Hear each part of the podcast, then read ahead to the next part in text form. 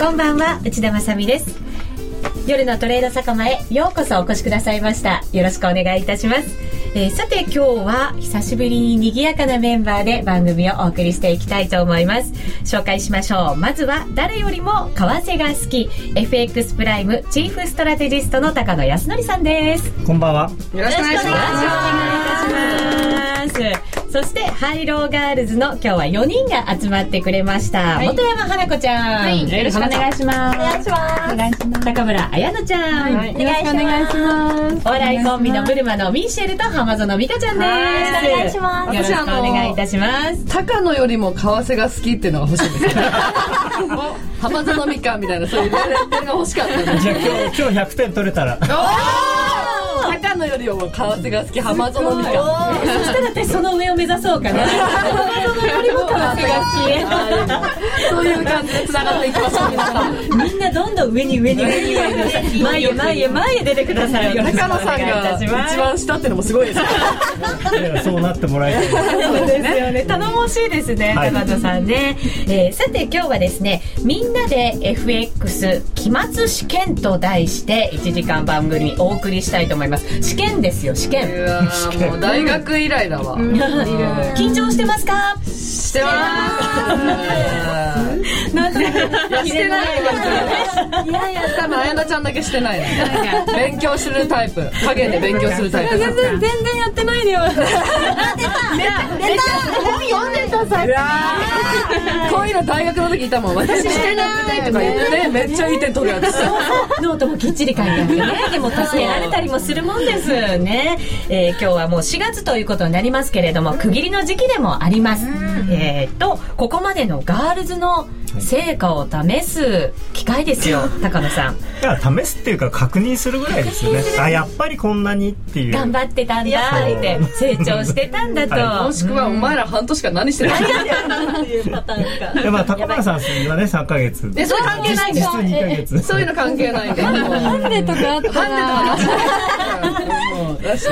もしかしたら成績によっては追試なんてこともね高野さんあるかもしれませんから。ブルマは2人であのた例えば5点5点だったら満点みたいな。いやいやいや。ダメダメダメ。意味がわからないですよね。今日はピン芸人でお願いします。はい。お願いします。さあこの期末試験なんですがリスナーの皆さんも一緒に参加していただきたいと思います。問題は後ほど発表されます。10問ですよね高野さん。ただちょっとリスナーの方には簡単すぎるかなと思います、はい、じゃあそちらもでも力試しでまあ、はい楽しみながらご覧いただければと思います、えー、そして、えー、選べる廃炉を使ったチャレンジコーナー、円高円安、あなたならどっちシーズン2の結果発表も行いたいと思います。また、リスナー参加型クイズもいつも通り実施しますので、ぜひ皆さんお楽しみに。さあ、それでは進めて参りましょう。皆さんからのコメントも少しずつ入れながらいきますよ。まずは、こんばんは、よろしく、初めての参加です。といただきました。ありがとうございます。嬉しいですね。初めての参加の方もいらっしゃいます。さあ、ユーストリームのトップページで、夜トレを取り上げてくれているんだそうです。えー、すごい。ちょっと今日は、えー、ちょっと私たちもメジャーですよ、これ。ちょっと、ちょっとすみません、あの、化粧直してきて。遅いわ、浜園。はいはい。CM 中に行ってください。よろしくお願いいたします。さあ、それでは進めてまいりましょう。よろしくお願いいたします。10時半までの1時間です。その後、延長戦もありますので、ぜひご覧いただける方は金曜日の夜一緒に楽しみましょう。さあ、まずは最初のコーナーです。震災後のマーケットと題してコーナーお送りしていきたいと思います。ガールズの皆さんもマーケット一応見てたかな？どうだった？見てますけど、やっぱりその半年間の中で、まあもちろんかもしれないですけど、一番動いたじゃないですか。はい、で正直ちょっとやっぱりびっくりして、あの今まで私たちが半年ぐらいしかやってないので、なんかあの、そんなに動いたのが初めてだったというか、そのギリシャショックとかも知ってはいたけど、そんなに生で見てなかったので、ちょっと衝撃でした。そうすると高野さん、あの、介入もあまあ。初めての体験になるのかな？あ去年2回目か。そうかそうかあの時はありましたもんね、昨日のってことですか、あのうん？日銀のとかじゃなくて？あ違ってあの介入？世界でこう強調して介入を。強調ってのは初めてですね、強調が初めてですよね、あそこもじゃあ見てたのかな、すごい動きでしたもんねあそこもやっぱり、まあいろいろやるよやるよっていう、あの前振りはありましたけど、まあ、協調ってほどのものでもなかったですけどね 実際はね。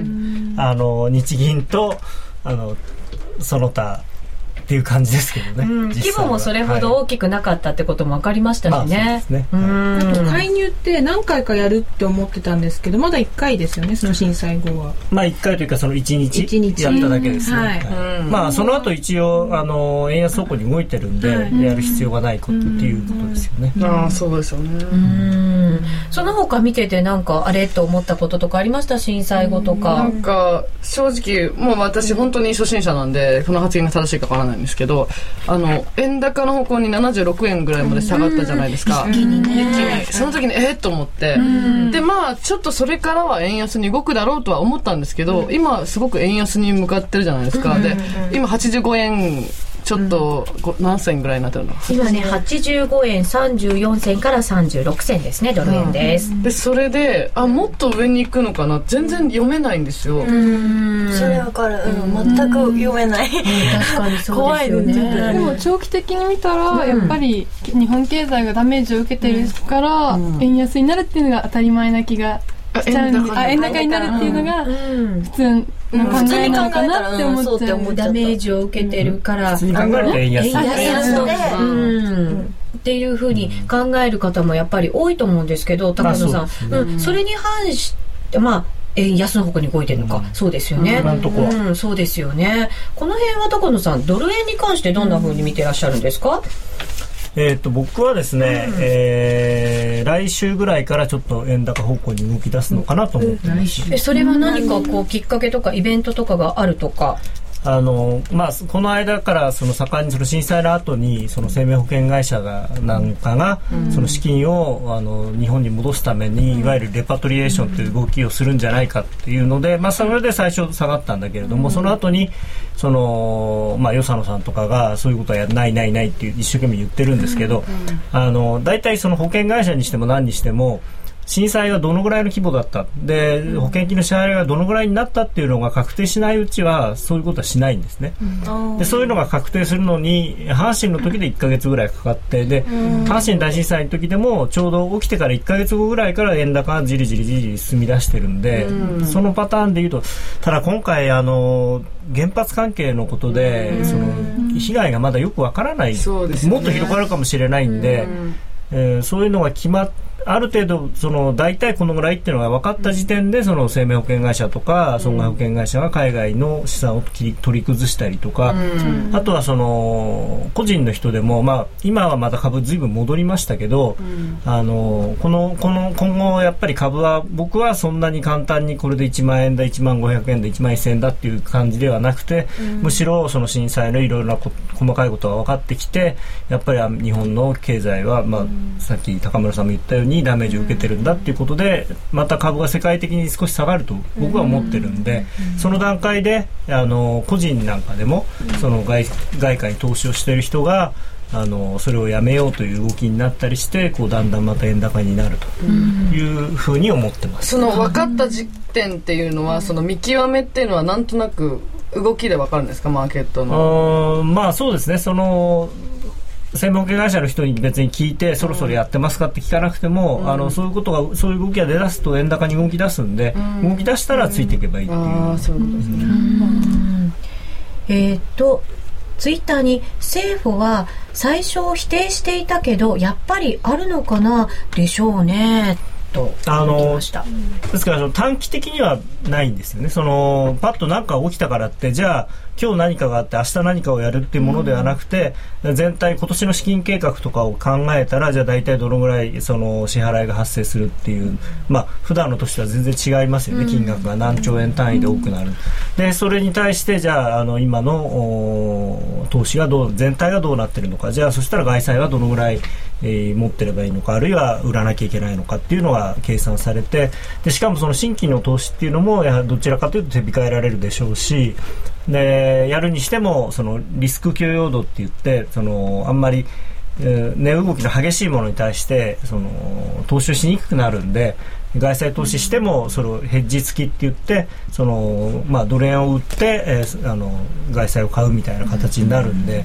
あのまあ、円安に動く一番の原動力であるその機関投資家の外貨投資っていうのが今年は普段の年よりも小さくなるんじゃないのかなと思いますね。なるほど。そうするとじゃあドル円に関してはちょっと円高方向にじわじわと動いてくる可能性がありますね。そうですね。まあであと今僕がすごく思ってるのがその ECB は確かに昨日利上げしましたけれども、はい、そのそれとかあと FOMC アメリカが年内にもその利上げは始めるのではないかっていうようにその必要以上にというか実態以上にみんなが期待をしてるんですね。で ECB にしてもあの昨日の前トリシ総裁でがはっきりその連続的な利上げの第1回目になるというふうに決めてるわけではないっていうふうに言ってるのになんかそれでもあのいややっぱり連続的にやるんじゃないかっていうことでマーケットがとにかくこう先取りしよう先取りしようまあ、それはもともとマーケットのそういう癖なんだけれども、うん、織り込んでいこうとする必要以上にその楽観的必要以上にっていうあの金利に対してこう前のめりになってる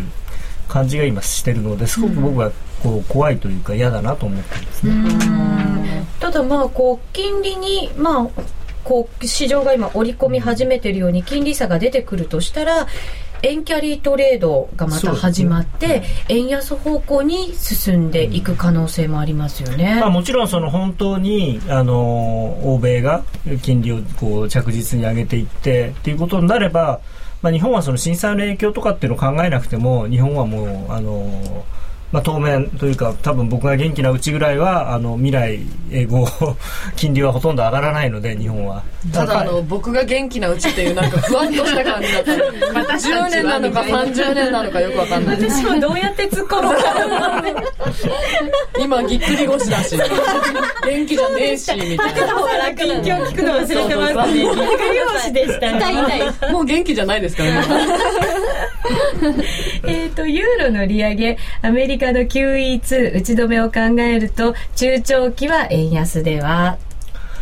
その中長期っていう言葉がどこまでかにもより、ま、よるんですけれども、えー、あとはその QE2 をやめるっていうこと自体はそのなんていうんですかこれ以上緩和しないっていうだけであって別にそれであの引き締めるということとは全然意味が違うんですね。今のこうジャブジャブの状態はそのまま継続してるんですよね。でしかもあのなんか年内に0.75%なんて話もこの間ちょこっと出ましたけれどもアメリカの方も。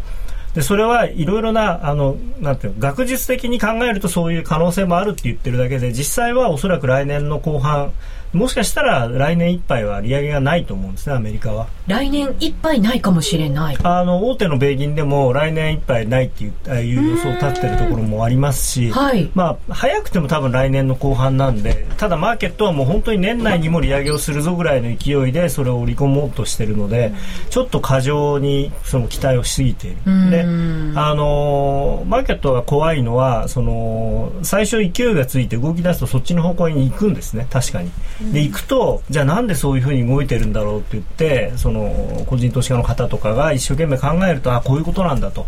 じゃあ買おうっていうところが実はその最初に買い出した人にとってはもう利食いのゾーンだったりすることが多いんですね。なのでちょっとここから今こうみんながこう前向きになってるのは怖いなと、うん、でヨーロッパの件に関してもなんとなくこういろんなその財政問題とかで問題が山積しているのをこうちょっと置いといてっていう感じになってるんでとりあえず金利金利金利っていう。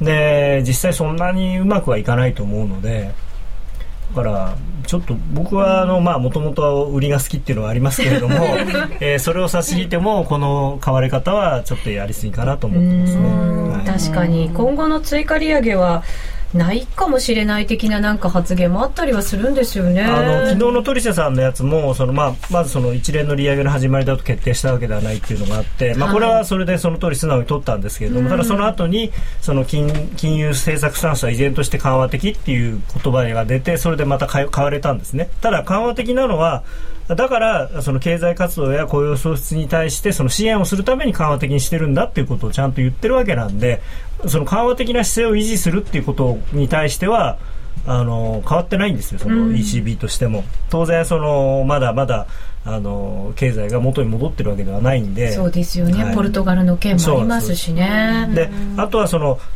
中期的な物価の安定の実現に必要と判断したことを行うっていうそういう文言があったんでほらやっぱり利上げするじゃないかってみんなが思って買ってるんですけど、それはまあ当たり前なんですよね。あの必要だと思えば必要なことをするっていうのはそれは別にあの ECB だけじゃなくて FMC だって日銀だってまあね、皆さんだって必要だと思えば必要なことをやるわけで、それは当たり前のこと言ってるだけなのに、そうことさらそれをですねなんかこうまあ強い言葉として取りたがってる、あのアメリカに関しても同じだと思いますけどね、はい、なるほど。これ高野さん期末試験のヒントになりました？今のお話は。ほとんんど出てきちゃいましたあ本当ですか、メモしましたか？大丈夫ですか？寝てた。寝てた。危ない危ない。じゃあ一旦 CM を挟んで、はい、えー、期末試験です。期末試験。です、て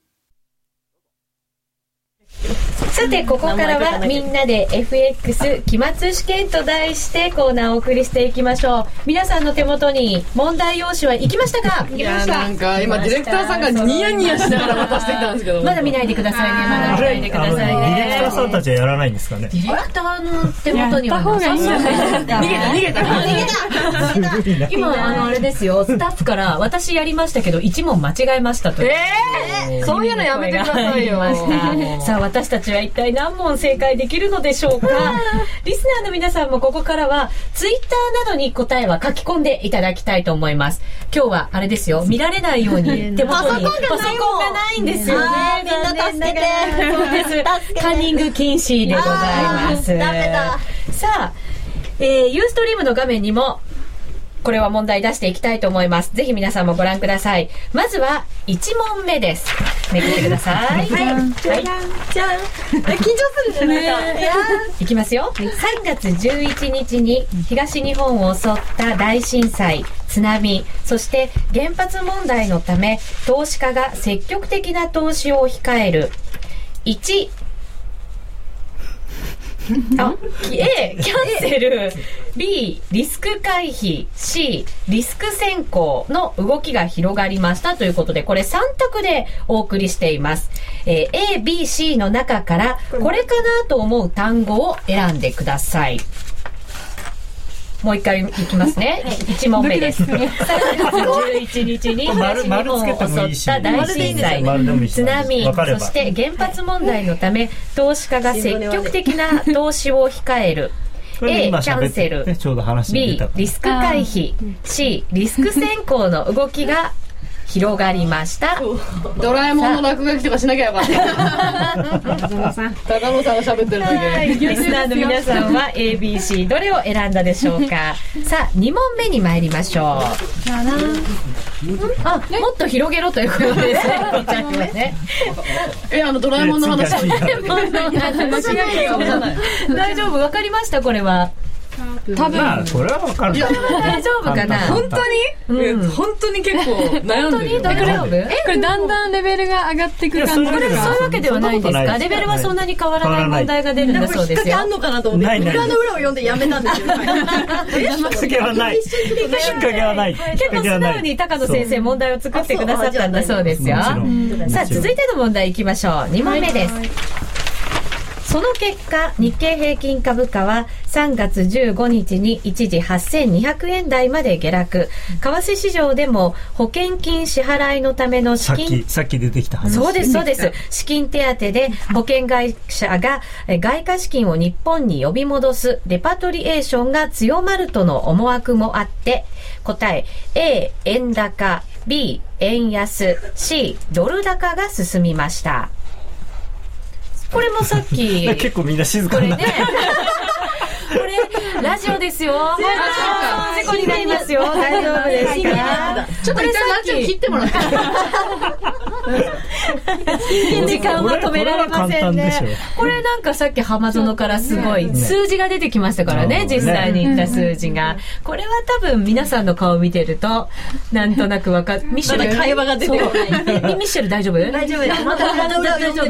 大丈夫素直に答えてください。お願いします。さあ、3問目に行きましょう。そして、3月17日早朝、大量のここからですよ、答え。A が利益確定外。B、買い注文。C、ストップロス注文を巻き込んで急落。1995年につけた戦後最安値である79円75銭を16年ぶりに割り込んで、とりあえずここまで行きましょうかね。うん、ここから4問目に入っていきますのでね、まずは3問目を答えてください。うん、はい。大量の A、利益確定外。B、買い注文。C、ストップロス注文を巻き込んで急落。わかりました大丈夫ですか？大丈夫ですか？じゃあ4問目。そうですよね。これもう多分今までの話の中では、まあ10回以上は出てきてますからね。えー、ちょっと待って。今までのシリーズの中ですよ。シリーズの中で。常に半年間の中で。それを大事にしてください。全部10回ずつ出てる。数えたんかい。いや、でも。そう。これまずいぞ、浜園。本や、いや、まあそう言ってから。浜園のダメだ。ディレクターの顔には書いてないから見てください。わかりました。ツイッター見せろよっていう。これね、残念ながら私の前のやつも画面ツイッター出てないんですよ。今日はディレクター指示じゃないとツイッターが見れないですね。残念です。さあ、いきますよ。今の3問目の答えを巻き込んで急落。1995年につけた戦後最安値である79円75銭を16年ぶりに割り込んで、一時、ここから4問目です。A、80円台、B、76円台、C、70円台まで円高が進みました。みんな分かるときはペンが早い。まあ、これは簡単です。ね、これは簡単。本当ですね。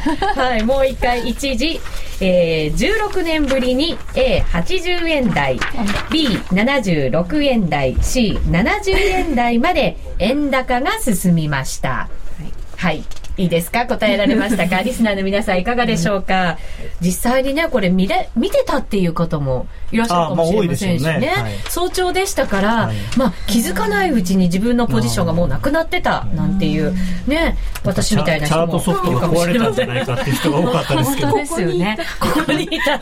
珍しいものを見るような目で見ないで私は。はい。巻き込まれましたからね。はい、私もです。あ、本当浜園の良かった。やっぱり仲間だよ。さあ、じゃあ5問目いきましょう。はい、その翌日、緊急の G7 が行われ、為替市場の急激な変動に対処するため、日本の要請に基づいて協調。ここからですよ。5問目です。A、介入。B、利上げ。C、行動が実施され、各中央銀行と ECB が為替市場でドル買い円売りを行いました。これ高野さんさっきまさしくこれは答えがどんどん何回も出てきた。すごい高、綾乃ちゃん、すごい笑顔なんですけど、分かったみたいな。一番試験慣れしてるはずなのに。すごい嬉しそうなんですよ。逆にこれ単純すぎていろいろ考えちゃう。そうそうそう。ごめんね、ちょっとみんなのレベルがいやいやいやいや、そんなことないですよ、高野くん。どうし妙にテンションが。そう、妙にテンションが違う。そうか、そうか。もう上に行ったんだね。丸書いて丸書いて丸書いてまず繰り返してやっぱり丸ってやってる。さあ、リスナーの皆さんいかがでしょうか？緊急の G7 が行われ、為替市場の急激な変動に対処するため、日本の要請に基づいて協調、A、介入、B、利上げ、C、行動が実施され、各中央銀行と ECB が為替市場でドル買い円売りを行いました。D のいやいや介入ってことで。D って何なるほど。そういうのが得意なんで、ちょっと。大喜利に変えません？それいいかも。いいよ。これからね、次から6問目から大喜利ね。言ったな、浜園。じゃあ6問目いきましょう、張り切って。期待してますよ。はい。その後、数日間は交互期の相場が続きましたが、3月終盤から4月7日の ECB 理事会で、6問目です。A、ユーロ、B、ポンド、C、5ドルの利上げが決定されるとの思惑が高まる中、ここまでです。はい、6問目です。7月7日の ECB 理事会で、まさしく昨日ですよね。あ、4月7日ですね。えーまさしく昨日です。ECB 理事会で、A、ユーロ、B、ポンド、C、5ドルの利上げが決定されるとの思惑が高まる中、はい。これ簡単すぎましたねこ。れは D の多 D 分、の？オスカープロモーションの給料形態そうですの利上げ。よくわかんない。あ、わかんないですよ。うちらにしかわかんない。かなり希望。利上げを。利上げってなんかあるの？そういう理？え、まあまあま それは言えあ、まあないいろいろちょっといろいろ問題ですんごい聞きたかったんだけど。マネージャーとか聞いてたらまずいんで、ちょっと。カットしてもらって。割合をね割合的なねああ、その、取り分のね。なるほどはいはいはい。ね事務所こんだけ、浜園こんだけみたいなね。まあまあ、怖い。聞かれてたの怖い。いやいや、あの、かきっとね、きっと韓国のアイドルのプロダクションよりはいいでしょう。いやいやいやいやいや、それはそうですよ。某、某韓国。某韓国、某になってる。あるある。さあ行きましょう。7問目です。ここから。えーアメリカ FOMC メンバーからも、量的緩和第2弾。A、PS2。これ大喜利みたいな。これちょっと前に高橋さん、これわざと狙いました、これ。PS2。B, B も B も。まだ問題の時が。私も読みながら初めて見てなんか聞いたことあるなと思ってこれちょっと。あ、ちょっ B、BS2 こんなやつかな。B、BS2。なんかドラマやってそう。本当本当。お金かけ C、QE2。D。D は、じゃあ考え中。考えて。9PM。はいマヨネーズでしょ半年間引っ張ってきたでしょ ?9P マヨネーズ。と。いや、マジ今、真面目モードになってる。やばいっすよ、今。ミシェルマジだ。私マジで黙ってます。え、でもいや、これ全然ちょっと、あれなんですこの問題はしゃぎすぎですよ。ここね、はしゃぎ、怒られましたけど、あの先生に。一応ちょこっとね、受け狙いが。心も入れながらね。はい、もう一回いきますよ。7問目です。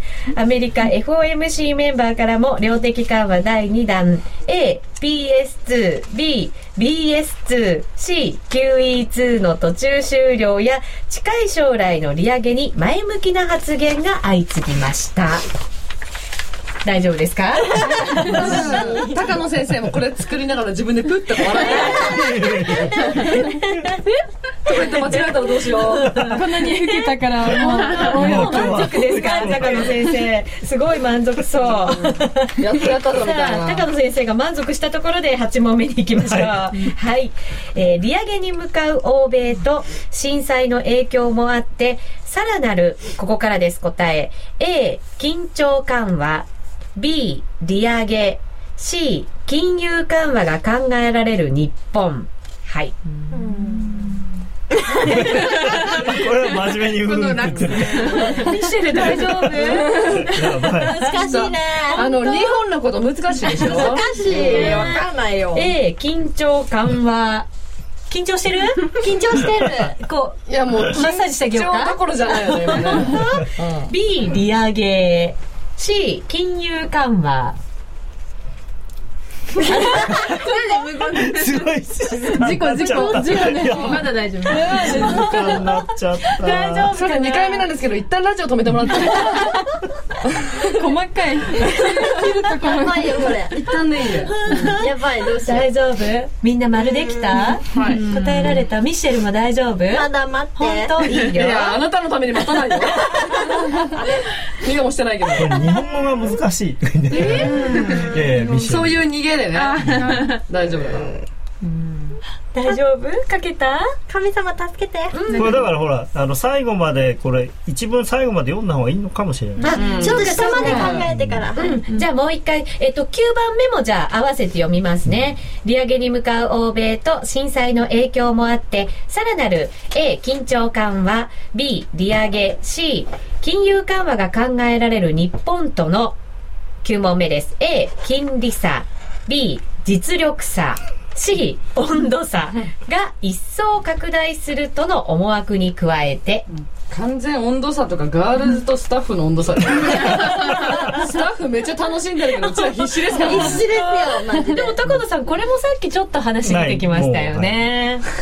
聞いとけばよかったもう。ドラえもん書いてなきゃよかっドラえもんボケと思って。でこれほら普通に日本語として考えれば、た。うん。何かが拡大するわけだから、欧米はこうだったらじゃあ日本はっていう、そんなもん言っちゃったらもう答え言ってるようなもんじゃないですか先生。ねえ。これだって美香ちゃんに100点取ってもらわないと。あー出た。あーハードル上がってしまった。ハードル上がっちゃったわ。ねどう大丈夫？はい。じゃあこれ次が最後の問題になりよっます。しゃ皆さん大丈夫ですかリスナーの皆さん寂しいですねね、本当寂しい思惑に加えて、万が一、再び円高が進んでも、G7 によって買い支えられるとの期待から、10問目です。A、円最低取引。B、円売り。C、円キャリー取引が再拡大するとの見方で、円安の動きが進んで、ドル円は85円台、ユーロ円は122円台、5ドル円は89円台まで上昇しました。ユーロ円はもっと上がっね今もっともっと上がっちゃいましたねちょっと見てみましょうかね。ユーロあちょっと円が下がってきてますねまたちょっと下がってきてますか？今じゃあ為替も入れときましょうね。ガールズが考えてる間に。ユーロ円が今122円、あ、123円挟んでの動きですね。えっ、と、さっき123円飛び5銭ぐらいまでいった場面もありました。すごい強いですね、やっぱりね。ドル円も一応入れときますよ。85円21銭から23銭ぐらいの水準ですね。今日は一時85円39銭まで行きました。これ最後の問題ちょっとあれですねちょっと選択肢は良くないかもしれない難しいですね日本語がわかんないですい。やあのここでよく出てきた単語というか、うん、出てきた単語ですか？今日じゃなくてそうですよね。去年のそれこそえ今日出てないんでしたっけあ今日も出て高野さん。ましたね。出てましたよね。私は自分の答えが不安になっちゃった。それそれわかりますミッチさんが迷うってうちらわかんないでしょ。これもうちょっと分かりやすい選択肢にすればいい。ちょっと静かにしてもらって鉛筆転がすんで。じゃんけんして、勝ったら A とか。先生、A の英才低取り、なんて読むんですか、これ。まあ読めなくていいですよ。読めてるじゃねえかよ。英才低取りって合ってる連載取引現在定取引。英才低先生ちょっと質問なんですけど取引。あのーこれ答えなんですか答えはその今思ってるやつです取引。えー、どうですかみんな書けたかこれなちょっとわかんないこれがやっぱりもん一番難しいですかね、高野さん。あもうちょっとあれですねじゃあそう選択肢をもう少し簡単にすればよかった。りやすくすればよかったですね、はい。PS2 ぐらいの。めちゃくちゃ簡単じゃないどうかな。私円キャリー取引とか習いました？言いました？今までの言いましたよ。本当ですか？はい。それ私寝てました。どうぞドラえもん帰ったのだからそっか。さあいかがでしょうか？リスナーの皆さんもお答え、オーダー。オーダー。オーダー。入りました。できたみたいな。さあ温度差温度差お願いします。あこれはじゃあそのまま提出をして先生待って。えー、わかんない。どうしよう。えー、ちょっと待って。点数をつけてくれるということですね。あのね日本ではねどれにしようかなっていうのがある。んですよとりあえず丸すればいいね。そうそうそう。先生皆さんいかがでしたでしょうか？どうでしたか？いやもうね100点以外考えられない。100点以外はね。100点だね満点だよね。満点満点余裕だよマジでちょっと脇汗かいてます。いろんなところにね嫌な世界ながらはい。試験が終わりました。無事に卒業できるといいんだけど。留年なのそう。さあ無事を祈りながら一旦 CM です。ラジオ日経の番組がポッドキャスティングで聞ける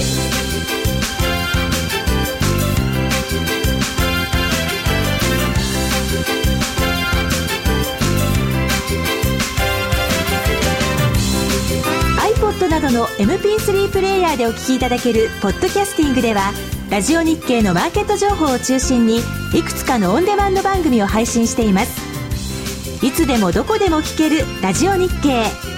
詳しくはラジオ日経のホームページをご覧ください。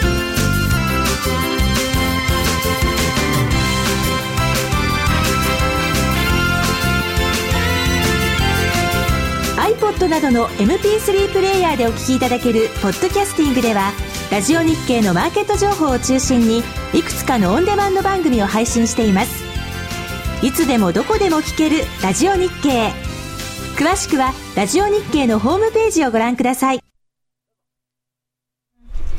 さてここからは HIGH・LOW ガールズの円高円安あなたならどっち？FX プライムの提供でお送りします。このコーナーでは、 HIGH・LOW ガールズで円高、円安、どちらかを選ぶ、選べる HIGH・LOW にチャレンジしていただいていました。選べる HIGH・LOW は、毎週月曜日に発表される基準レートから、金曜日の為替レートが、円高、円安、どちらかになっているかを予想するだけのシンプルな金融商品です。選べる通貨は3種類、ドル円、ユーロ円、ポンド円です。一口1000円からお楽しみいただけます。えー、さてまずは先週の結果です。ご存知の通り先週は円安の週でした。円全面安と言ってもよかったですね、高野さん。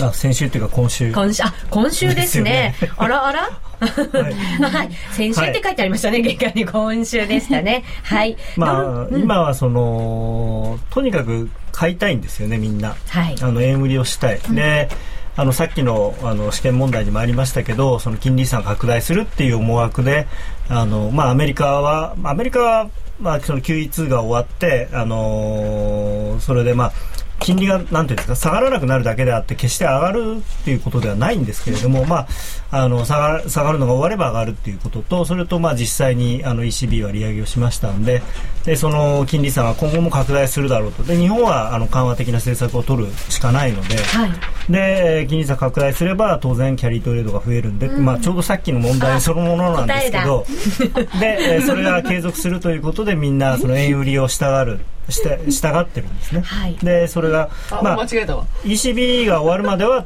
当分それが続くだろうなっていうの僕はそう思ってたんですけれども、うん、ただ ECB のが終わればですね、あのー、ちょっとその過大な期待っていうのはどっかで見直されるんじゃないのかなということは僕個人的には思ってます、うん、あくまでもなんかこう実需ではなくてこう投機的なお金が円をこう売ってるっていうような話を聞いたこともありますけど、ね、それであのまあ先週もこの話ちょっとしたんですけれどもあのずっとこう上がってくる過程で特に OG 円なんかは分かりやすかったんですけれども、うん、あの下にドーンと76円台まで突っ込ドル円が突っ込んだ後にの戻しであの OG 円のクリック365のポジションどんどんどんどん減っていったんですね、はい、であの時に確かにそのストップロスでドーンと半分になってでその後もどんどん減って減ってるんですよ。で一方その IMM のポジションを見るとそのシカゴの短期のファンドなんかはずっと買その後買ってるんですね、うん、で怖いのが4月になってからまた日本の個人投資家のロングが増えだしてる。でこれで典型的なパターンとしては日本の個人投資家がここから上を買ってその間に着々とあのファンドがリグってきてで最後ドンっていう。よくあるパターンなんで。はいそうですね。全部今答え言っちゃって。ちょっとあっちに静かになっ答え言った答え言ったって言って全部ミスってる自分もいるんですけど、ミシェルさんあれ大丈夫ですか？ミシェル余裕。余 裕楽しみだな次のコーナー。ミシェルはちょっと日本語はね。いやいやそういうのやめて。日本語難しいよね。ペラペラだ。わなんで日本語こいつネタバレしちゃダメだよこいつ日本人だわ。さ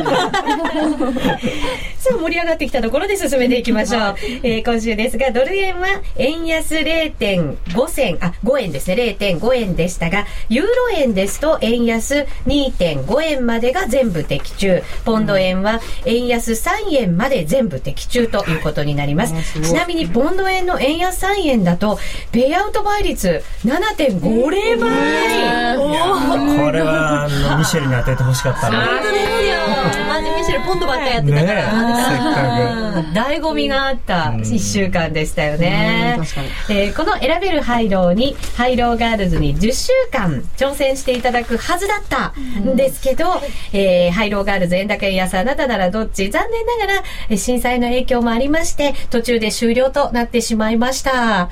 でもどうでしたか？チャレンジしてみて、うん、いやでもルールが変わって、いろいろ通貨選べたんで楽しかったです、幅もね広がりましたよ。また視野も広がったし、はい、ミシェルは？なんかそのポンドとかでやっぱりポンってやりたかったので、どうにか勝ちたいと思って一回だけ勝ってたからもう結構それで満足しちゃった、これはダメ投資家のパターンだ。けど一回帰って満足しちゃった。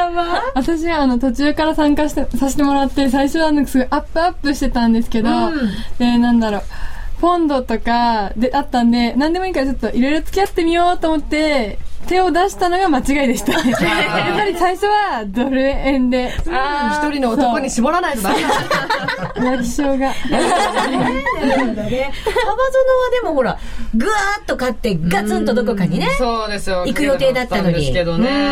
でもシーズン1の時に、あの正直その日だけで決めてたんですよ、私。あのまだわからないから。シーズン2になって、毎日ちゃんと見るようになって、どこで動くっていうのがわかるようになったじゃないですか。この発表の時ってちょっとこう、ここ何,、何ピップスが動くのかなみたいな。それが分かったら、ちょっと分かるようになった。ちょっとですよ。ね、すごい。か、からのこの試験問題の。これ振りですから。振りですから。オチはね、結果なんだね、試験だね。了解です。で、今回、ハイローガールズの今田奈緒ちゃんが残念ながら参加できなくって、実はですね、メッセージを奈緒ちゃんがくれてるので、ここでご紹介したいと思います。今田奈緒です。番組に参加できずごめんなさい。まだ実家の方が混乱していてって、あの、福島出身なんですよね、なおちゃんね。えー、まだ実家の方が混乱していて、高齢のおじいちゃん、おばあちゃんもいて、病院の仕事や家の手伝いなど、私がいないと難しい状況です。いつ東京に戻れるかはっきりわかりませんが、どんな形でもまた皆様と接点が持てることを信じて、一日一日を頑張ろうと思っています。とりあえず、ネット環境が悪くて、ユーストやホームページもなかなか見れないので寂しいです。かっこ涙。それでは皆様、体に気をつけて、明日もファイトですよってくれました。ねなおちゃんの分も。頑張ってる人からね、ファイトって言われたら、なんか本当頑張らないとね、やっぱり勇気ももらいました。こっちはだから勇気も希望も返してあげないといけませんから、うん、だから頑張っていかないといけません。なおちゃんの分も盛り上げていきましょう。はい。はい。で、このシーズン2、今またチューって言っちゃいましたね。ドキドキしましたけれども、はい。締めに最終結果発表と表彰式を行いたいと思います。優勝誰なのえー、さあ、まずは、えっ、ー、と、今日残念ながら来られなかったなおちゃんから、うん、えっ、と、金額の発表でいいのかな？元金3万円からスタートしました。はい。はい、皆さん覚えてますね。元金は、もともとお金は3万円ありました。で、そうです。最終的にあ、本当だ。画面にも出てますね。リスナーの皆さんもぜひご覧いただきながら進めていきたいと思います。まずは、なおちゃん、3万円が1万7210円で終わりました。はい。うんでも、最後までできたらまだわ、まね、わかりませんでしたよね。はい。えー、そして、ミシェル。はい。うん。1万9200円おおお結構いいじゃん。えー、よくね。よ くねねえわ。お前のいいの基準なんもっと減るかと、もっとないか減るかと、想像よりはあったっていう。はい。そして、あやのちゃん。はい。2万1620円。この浮気症。そこ引っ張る。地図にね、ならないとね。そうねさあ、そして、花子ちゃん。はい2万6780円でした。ここまでは3万円からということでしたから、まあ結果マイナスで皆さん終わっちゃったということになります。さあ、注目の浜園美香ちゃんイェイダカダカダカダカダカダカダカ3万5240円おめでとうございますよっしゃまあ、まあまあまあまあまあ、こんなもんかなという。いやでも本当にそれはもうあの皆さんが教えていただいて、それからですので。で、あとあの最後はやっぱりあの安全策を取って、あの0.5とか、まああの、そんなに大きく出なかったんですよ。ね、芸人らしからぬことをしたちまちまやってさ。いやいや、もうちまちまでも当たり前だろ。いやいやもうあのやっぱ勝つことが大事だから、今回はあの、そうですね。勝とうと思ってシーズン1だったね、もうあんなことしちゃったので。でもねそれで勝つって宣言してそれで勝ったんだから、すごい。有言実行実家のお母さん見てる？えっと、ツイッターにまさかの1位まさかね。みんな思ってるわ、それみんな思ってるわ。ね、師匠の高野さんから一言、美香いちゃんに。やあの本当によくあのあの全敗から、はい。ここの大逆転。その全敗ちょっとやめてもらっていい今日初めて見てる方もいるんで、全敗の話は NG で。どうよね、全敗から勝てるんだよね。いやいやあのよく勉強して、はい。あの頑張ったと思います、ありがとうございます。ありがとうございます。頑張りました。さて、優勝賞金はこのシーズン2で貯まった、あそれあ、これは、今渡しちゃうのかな？わ、嬉しい。すごい。表彰状。が届きました。じゃあ、高野先生お願いします。はい、えー表彰状。優勝浜園美香殿はい。あなたは夕焼けマーケッツアネックス夜のトレード酒場内チャレンジコーナー円高円安あなたならどっちシーズン2において。これ僕が書いたんじゃないですかね。前回の全敗がまるで嘘のように優秀な成績を収められました。これディレクターが書いた よってその栄誉をたたえこれを称します、えー平成23年4月8日夕焼けマーケッツアネックス夜のトレード酒場ドクター高野康則ありがとうございます。普通に、症状だから受ける。逆に考えるそうですね。えっと、浜園芸人忘れての1位かあのね、あれ、これ、あれなんですよ。あと4回あれば全部かけたんですよ。それでまあ本当は10万円ぐらいしたかそうですね。もしくはゼロ。ツイッターにブルマで平均すると、点点点負けてません。セットだからね。そうセットですからねねだからコンビだからね。はい。さて、優勝賞金ですけど、はいこれシーズン2で貯まった3万5240円がはい。優勝賞金になる。すごい流れからして、あの、PS2 を買う。今の流れ。PS2 買うんかい PS2 の契約をしよう。ちょっと問題じゃない問題か。いや、コンビだから分け前も半分。あげねえよ。いやいやいやいやいやいやお前あげねえよ、お前に。マイナスになるし、足したら。最初は私たち二人で、二人でどっちが勝って焼肉行こうねとか言ってたんですけど、あげねえわ。いやいやいやなんかもっと違うことに使うんじゃないの？ね。何がいいかな。そうですね。なおちゃん。が寄付を待ってますよ。もちろんそうですよ。そうだよ今言おうとしたのツイッターでいただきまは、した今田奈緒ちゃんの自宅のパソコン環境を整えるっていう。言おうとした？ポイント言ってるじゃないですか。パソコンの環境があるから。UQIMAX とかってそうですよ。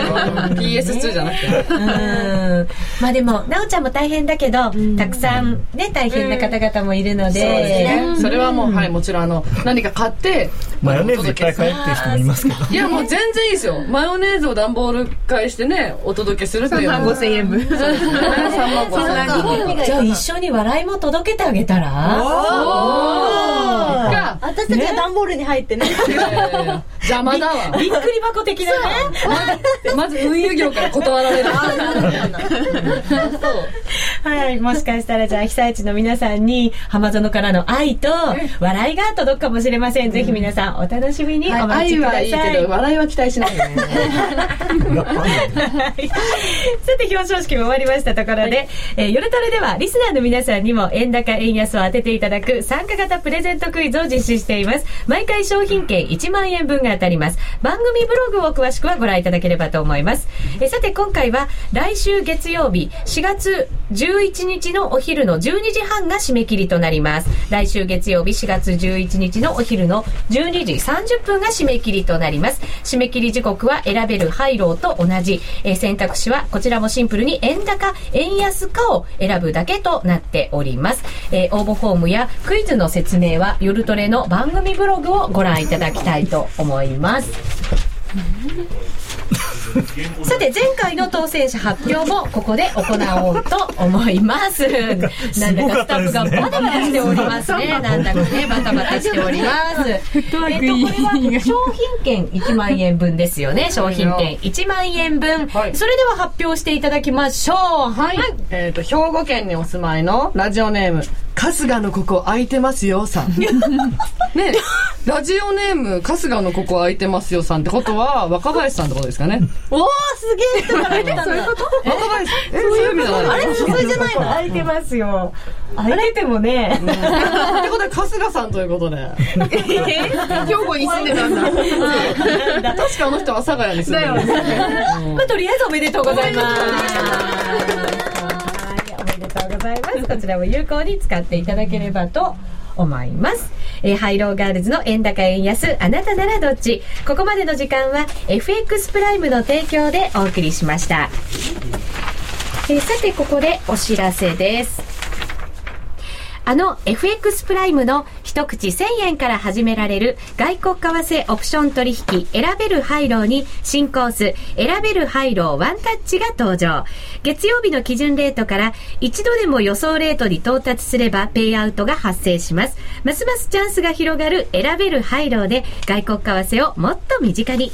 詳しくは選べる HIGH・LOW と検索。もしくはラジオ日経の夜トレ番組サイトに掲載中のバナーをクリック。FX プライム株式会社は関東財務局長金商第259号の金融商品取引業者です。外国為替オプション取引選べる HIGH・LOW は金融商品取引法に規定される通貨関連店頭デリバティブ取引です。また元本あるいは利益を保証した金融商品ではありません。為替変動、金利変動などのリスクにより支払ったオプション料の全額を失う場合があります。お取引にあたっては契約締結前交付書面をよくご理解いただいた上上で、ご自身の判断と責任においてお取引を行ってください。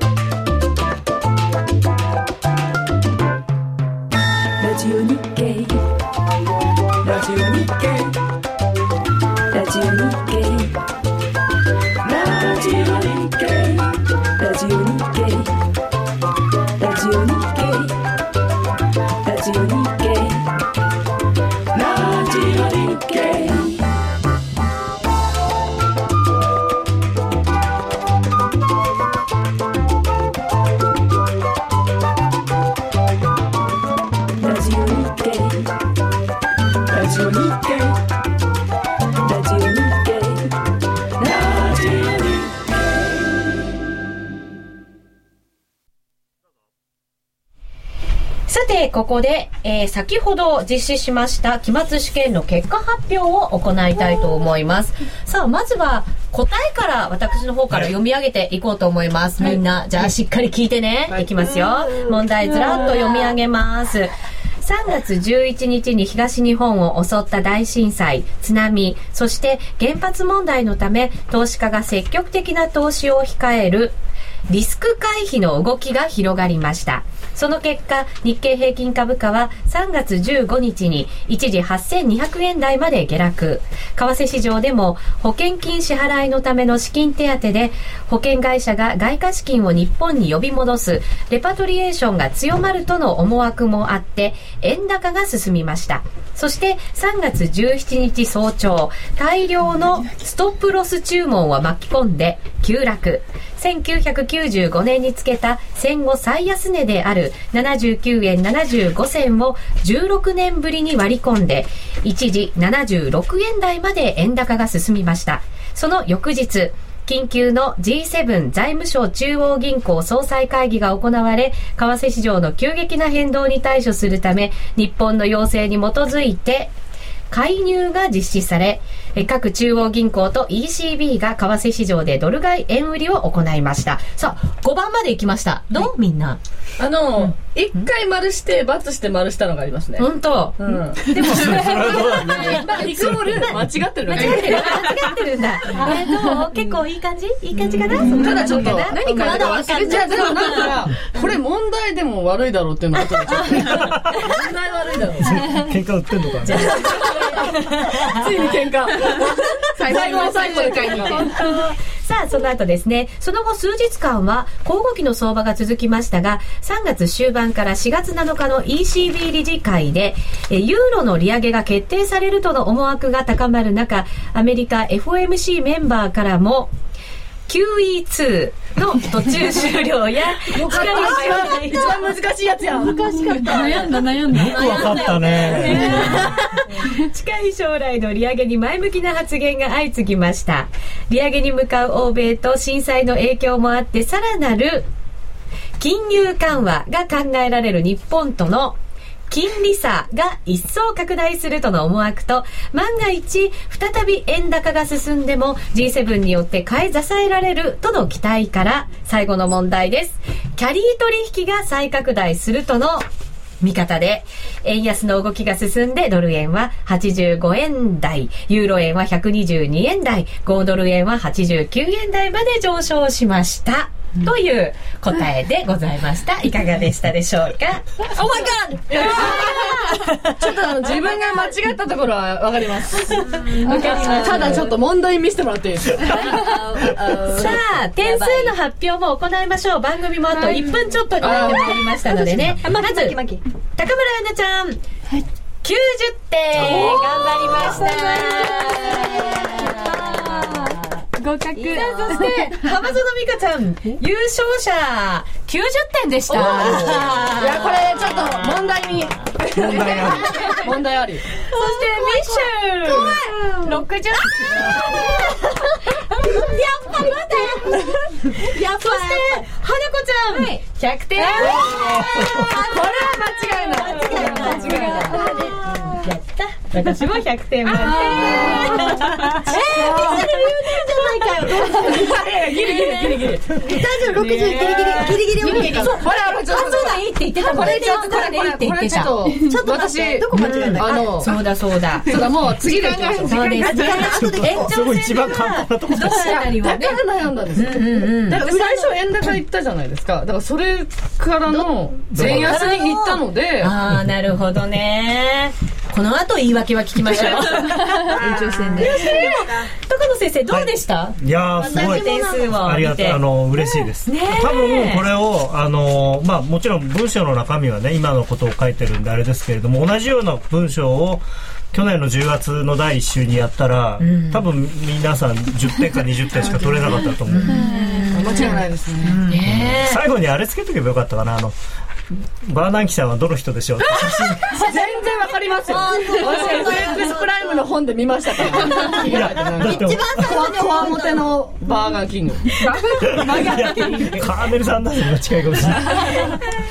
えー、リスナーの皆さん結果はいかがでしたでしょうか？楽しんでいただけましたでしょうか？さあ、そろそろラジオの前の皆さんとはお別れとなります。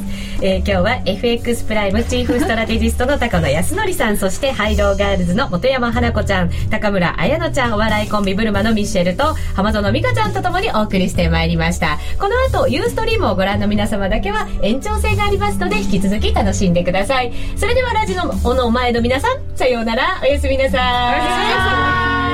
い